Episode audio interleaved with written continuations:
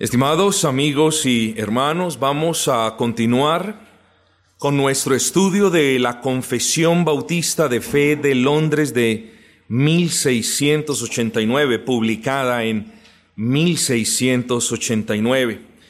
Eh, para quienes toman notas, la entrega pasada, el estudio pasado, fue al respecto del capítulo 2 del párrafo 1. Miren la estructura, capítulo 2 párrafo 1, frase número 1. En la tarde de hoy vamos a considerar el mismo capítulo 2 que lleva como título de Dios y de la Santa Trinidad. Vamos a continuar en el párrafo número 1, pero vamos ahora a indagar al respecto de la, del significado y las implicaciones de la frase número 2 la frase número dos. Esa frase dice, cuya subsistencia está en él mismo y es de él mismo, infinito en ser y en perfección. Esa es la frase número dos. Y el título del estudio que nosotros tenemos para el día de hoy es el Dios infinito de vida.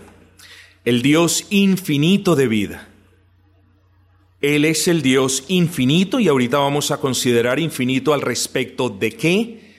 Y ya lo vimos en la clase pasada, Él es el Dios de vida. No obstante, esa combinación creo que representa lo que hoy queremos estudiar. Dios existe, ya sabemos, pero realmente, técnicamente, es más acertado decir Dios es el que es. Es decir, lo único que estamos haciendo es diciendo, es apelando al pasaje que acabamos de leer y estamos diciendo, Dios es el que es. Sí, nosotros lo entendemos en nuestra racionalidad, en nuestra mente finita, que Dios existe. La palabra del Señor dice que Él existe pero estrictamente hablando es Dios es, simplemente Él es. Nosotros vinimos a la existencia por unas causas, en unas circunstancias, pero Dios no existe bajo esas circunstancias ni bajo ninguna causa, sino que Dios en realidad es el acto de ser ese es Dios. Así que el nombre del Señor, ese yo soy el que soy, incluso hermanos nos enseña más cosas las que tratamos la semana pasada y de las que tratamos o estamos tratando ahora. Cuando nosotros escuchemos ese yo soy el que soy, miremos, hermanos, la, la les decía ahora, la, la infinitud del ser divino. En contraste, cuando usted escucha ese Jehová Sabaoth, usted está pensando en ese Dios que es, pero en términos de que Él es el Señor de las huestes, de los ejércitos. Ese es uno de los nombres que la Biblia le concede, o más bien que Él mismo ha revelado para que sea llamado así. Ese Jehová Nisi es el Señor, es mi estandarte. Jehová Jireh, el Señor es mi proveedor. El Shaddai, Dios Todopoderoso. Jehová Rafa, el Señor es tu sanador. Pero ese yo soy el que soy, estimados hermanos, nos indica la infinitud de su ser y de todo lo que puede ser adscrito a él. Es decir, ese yo soy el que soy nos indica la infinitud y la eternidad de cada uno de sus atributos. Noten que al decir ahora Jehová Rafa, Dios es tu sanador, o Jehová Nisi, Dios es tu estandarte, o Jehová Jireh, Dios es tu proveedor, estamos realmente enfocándonos en la infinitud de uno solo de sus atributos, por así decirlo. Pero ese yo soy el que soy representa, representa eh, todo lo que pueda ser adscrito o dicho conforme a la palabra de nuestro Dios. Así que hermanos, estrictamente hablando, no hay nombre más grande en la escritura que ese yo soy el que soy. Usted podrá pensar, pero la escritura dice que no hay nombre más elevado dado a los hombres en el que ellos puedan ser salvos. Pero también debe recordar que el Señor mismo, nuestro Señor Jesucristo en su palabra dice, yo soy. Y por eso lo quisieron apedrear. Porque ellos sabían que Él estaba haciendo referencia al Dios infinito y eterno. Y ese es nuestro Cristo, hermanos queridos. Bueno, con esto en mente, hermanos, vengamos un poquito más a hablar de lo que en sí nos dice el texto de la confesión. Frase número dos, cuya subsistencia, estamos hablando del, del Señor, está en Él mismo y es de Él mismo infinito en ser y perfección. La semana pasada hablábamos de un término que los teólogos llaman aceidad. Espero que lo, lo recuerden. ¿Qué es aceidad? Bueno, técnicamente hablando, la aceidad es la doctrina que se le da a la absoluta autosuficiencia e independencia de Dios. Cuando estamos hablando de la autosuficiencia de Dios, hacemos referencia a que el ser divino, o como lo mencionamos ahora, el acto del ser divino, o como lo decimos coloquialmente, la existencia de Dios no depende de nada ni de nadie. No depende si se cree o si no se cree. No depende de que exista el hombre o no exista. Lo que en realidad importa es lo que dijimos ahora, que Dios es. Eso es lo que en realidad importa. Pero aceidad podemos definir o significa que Él mismo es la razón absoluta de su propia existencia. La razón absoluta de su propia existencia. Lo decía cierto teólogo.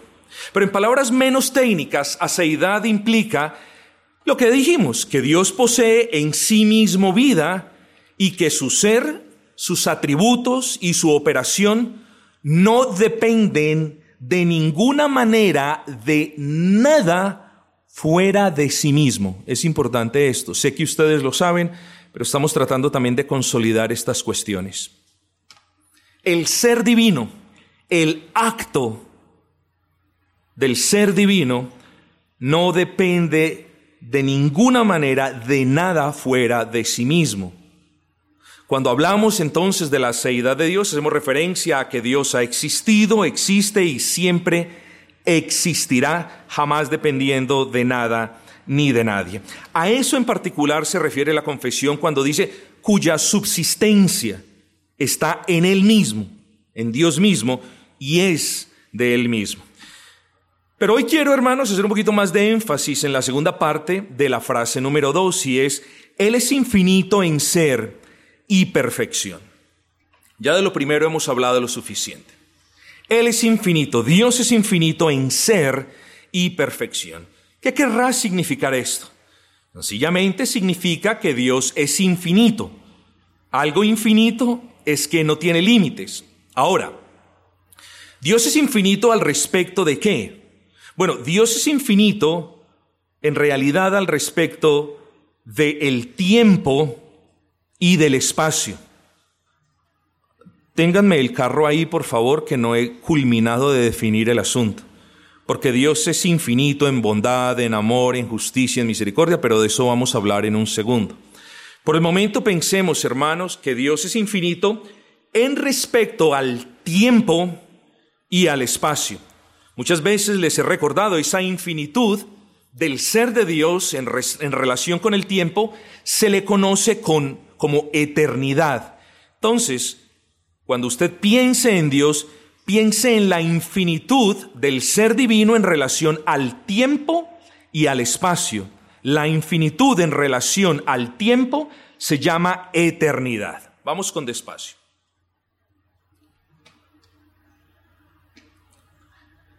Dios siempre ha existido, ustedes lo saben, y siempre existirá. Antes de que comenzara el tiempo, Dios era. Antes de que se creara el mundo, incluso la materia misma, Dios era. Él no tiene principio ni fin y nunca hubo un tiempo en el que Él no hubiese sido quien Él es hoy. No quiero adelantarme, pero ahí ven la inmutabilidad de Dios. No puede existir un tiempo en el que Dios no sea, Nehemías 9:5, se los leo, y dijeron los levitas, Jesúa, Cadmiel, continúa la lista, bendecida Jehová vuestro Dios desde la eternidad hasta la eternidad, y bendígase el nombre tuyo, glorioso y alto, sobre toda bendición y alabanza. ¿Eh? Bendecid a Jehová vuestro Dios desde la eternidad, es decir, desde que no había existía el tiempo, porque el tiempo vino a existir con la creación.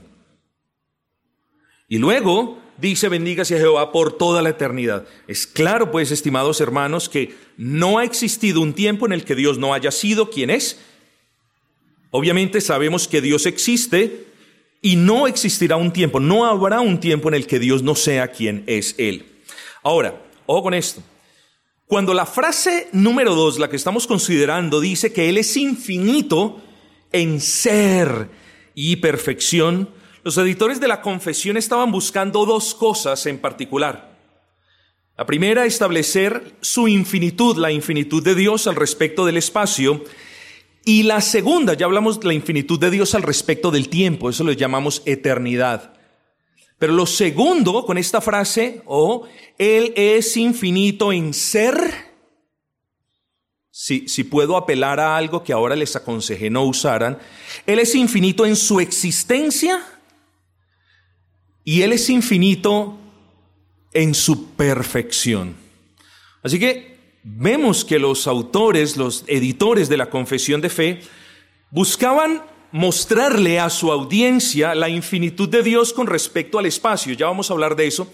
Pero la infinitud de Dios con respecto a cada una de sus perfecciones o como también se le conocen atributos. Cuando usted escuche los atributos de Dios, entienda que otros teólogos le llaman las perfecciones de Dios. Y si usted algún día tiene la tarea de definir el ser divino en términos de perfecciones o atributos, lo debe definir de esta manera. Dios es lo que son sus atributos y sus atributos es, son lo que es Dios. Así que a Dios lo definimos de nuevo coloquialmente hablando, en términos de los atributos que Él mismo nos deja ver en su palabra. No hay ninguna otra manera de rebuscarnos, definir el ser divino aparte de cómo Él se expresa de sí mismo en su palabra. En lo que respecta a la infinitud del ser divino con respecto al espacio, tenemos que dejar algo en claro a manera de, de aclaración. No todas las cosas en el universo son Dios. Existe la falsa creencia o la falsa doctrina que usted bien ha escuchado del panteísmo.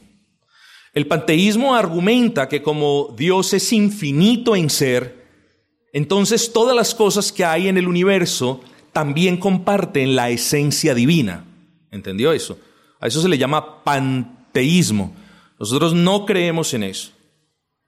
Nosotros creemos que Dios, y lo digo con sumo cuidado y respeto, nosotros creemos que Dios está aquí, que Dios está allá, que Dios está allí, que Dios está allí abajo, aquí encima, porque no hay ningún lugar en el universo en el que Dios no sea. ¿eh?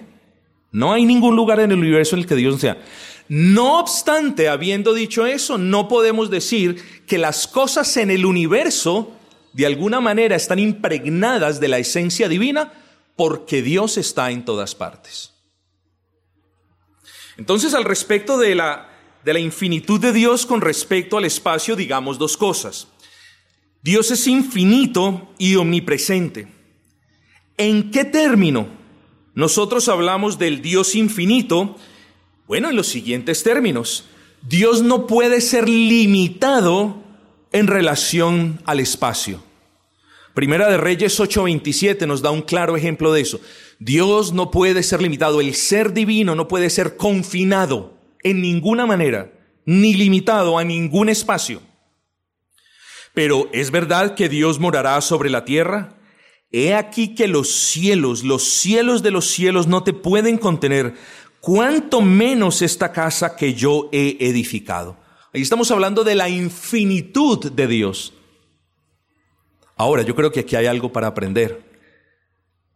Si es realidad que Dios siendo infinito y que a Él o que Él no puede ser contenido por ningún límite geográfico, ni físico, ni ninguna de esas cosas, ¿por qué nosotros si minimizamos en ocasiones el poder de Dios cuando estamos necesitados, mis hermanos? No hay problema en el que Él no nos pueda socorrer. No hay angustia que Él no pueda disolver. Él es infinitamente bueno en todos sus atributos, como lo vamos a ver ahora. Entonces, hermanos, si un templo no puede contener a Dios, si ni siquiera los cielos lo pueden contener, no pensemos de Dios menos de lo que Dios es, mis amados hermanos. Miren, les voy a contar una historia, que pesar que no les pueda contar quién, pero estoy casi seguro de que ustedes conocen a esta persona. Esta persona, que es una mujer, me decía cierto día, me decía, pastor, yo en realidad amo a Dios, creo en Dios, alabo a Dios, me humillo delante de Dios, conozco su poder, pero en este caso, yo no creía que Dios se fuese a manifestar. Este caso para mí era mucho más grande de lo que quizás no Dios pudiera hacer porque siempre supe que Él lo podía hacer, pero para mí este caso se volvió en algo sobrecogedor y yo no vi posible solución. Y hoy día vemos a la misma mujer que estoy seguro ustedes conocen, vemos glorificando al Señor y alabando la grandeza y la infinitud de la misericordia de Dios. Y si quieren que sea honesto con ustedes, muchos de nosotros podemos testificar de esa infinitud, mis amados hermanos. Así que no confinemos a Dios por nuestra incredulidad. Si hoy somos recordados de que Él no puede ser confinado ni limitado por nada ni por nadie, pues entonces tampoco lo hagamos nosotros sus hijos, mis amados hermanos. Hemos hablado entonces de que Dios es infinito, pero si somos un poquito pedantes, y yo creo que estos espacios son buenos, no para la pedantería, sino para entrar en algunos detalles que no tenemos oportunidad en otras ocasiones, Dios es infinito en el sentido de que no puede ser contenido, limitado, eso ya lo sabemos. Pero hablamos de que Dios es omnipresente porque Dios está presente en cada punto del espacio. Salmo 139, 7, 10 nos dice, ¿a dónde miré de tu espíritu o a dónde podré huir de tu presencia? Si subo al cielo, allí estás tú. Si hago mi lecho en el Seol, he aquí, allí estás tú. Si tomas las alas del alba, si habito en lo más remoto del mar, aún allí me guiará tu mano y me asistirá tu diestra. Entonces, recordemos, cuando la confesión de fe, mis amados hermanos, nos dice, cuya subsistencia está en el mismo y es de él mismo, conclusión, nos está mostrando la aceidad de Dios. Él tiene vida en sí mismo. Nada lo causó, ni siquiera Él es la causa de sí mismo. Dios es la razón suficiente o en el ser divino está o reside la razón suficiente de la existencia de Dios y más allá estaríamos entrando a hurgar misterios que no nos competen. Pero en segundo lugar, hermanos, cuando los editores de la confesión dicen, Él es infinito en ser y perfección, recuerden, tenemos que hablar de, esa infinitud al respecto del tiempo y del espacio. La infinitud con respecto del tiempo le llamamos eternidad. La infinitud con respecto al espacio le llamamos inmensidad o omnipresencia, habiendo descrito infinidad y omnipresencia de manera separada. Pero los autores van más allá y dicen, nuestro Dios es infinito en ser y perfección. Es decir, todas las perfecciones de Dios, todos los atributos de Dios, el amor, la justicia, el conocimiento, todos son infinitos y todos perfectos. A eso, de manera puntual, hace referencia la confesión en esta segunda parte de la frase número dos. Lo que ellos deseaban sintetizar en una frase es lo siguiente, Dios es infinitamente perfecto. Mis amados hermanos, no quiero entonces continuar con esta brevísima exposición sin recordarles que si la confesión nos enseña que Dios es infinitamente perfecto, lo que nos está diciendo es lo que ya hemos repetido casi tres o cuatro veces entre la semana pasada y esta.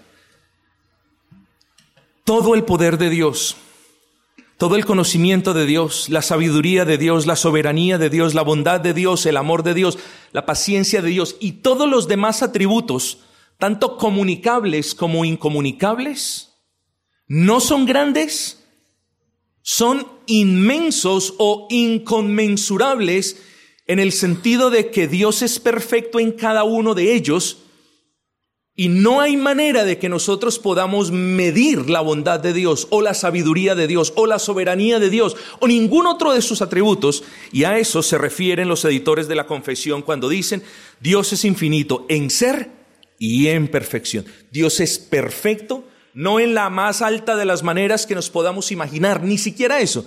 Dios es perfecto de manera absoluta y no hay en el ser divino ni mancha ni sombra de variación. Y por ende, mis amados hermanos, nosotros hoy somos recordados de que podemos confiar en ese Dios. Ahora, quiero ver un par de aplicaciones que podemos aprender, al menos de, de aquello que hemos humildemente considerado entre la semana pasada y esta. Les mencionaba yo la semana pasada que no deberíamos, hermanos, perder la capacidad de asombrarnos al meditar en estos asuntos.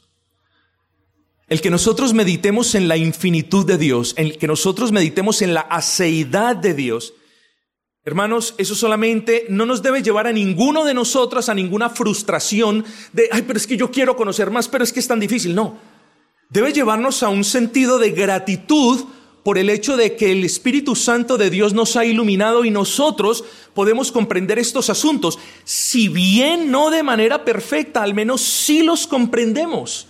Y eso debería llenarnos de gratitud porque hay otros que han estudiado y que no conocen al Dios vivo y verdadero, mis amados hermanos.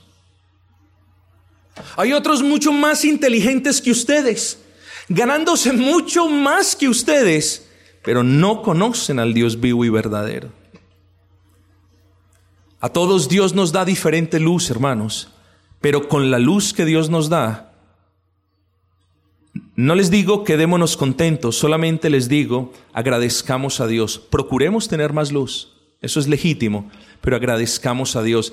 Así que maravillémonos en estos asuntos. Por ejemplo, cuando usted piense que Dios no necesitó crearlo a usted, para que su nombre fuese exaltado, eso honestamente nos debió humillar hasta el polvo. O sea, ¿quiénes somos nosotros para que de nosotros hubieses tenido memoria, Señor? No somos nada en realidad, mis amados hermanos. Así que cuando pensemos en la aceidad de Dios, pensemos en que Dios es autosuficiente. Cuando yo le digo, usted es autosuficiente, eso son palabras fuertes. Le estoy diciendo, usted es un orgulloso, usted, usted no depende de Dios.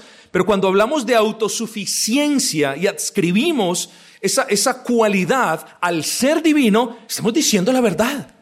Él no necesita de nada ni de nadie. Ni siquiera necesita de nuestra adoración para ser el Dios que es, hermano. No obstante, se goza de ver a su pueblo adorarle y alabarle. Cuán agradecidos debemos estar, hermanos porque Él nos escogió entre multitudes más capaces, más poderosas, más hábiles, pero nos escogió a nosotros para amarnos y darnos vida y para que hoy conozcamos la grandeza de su nombre.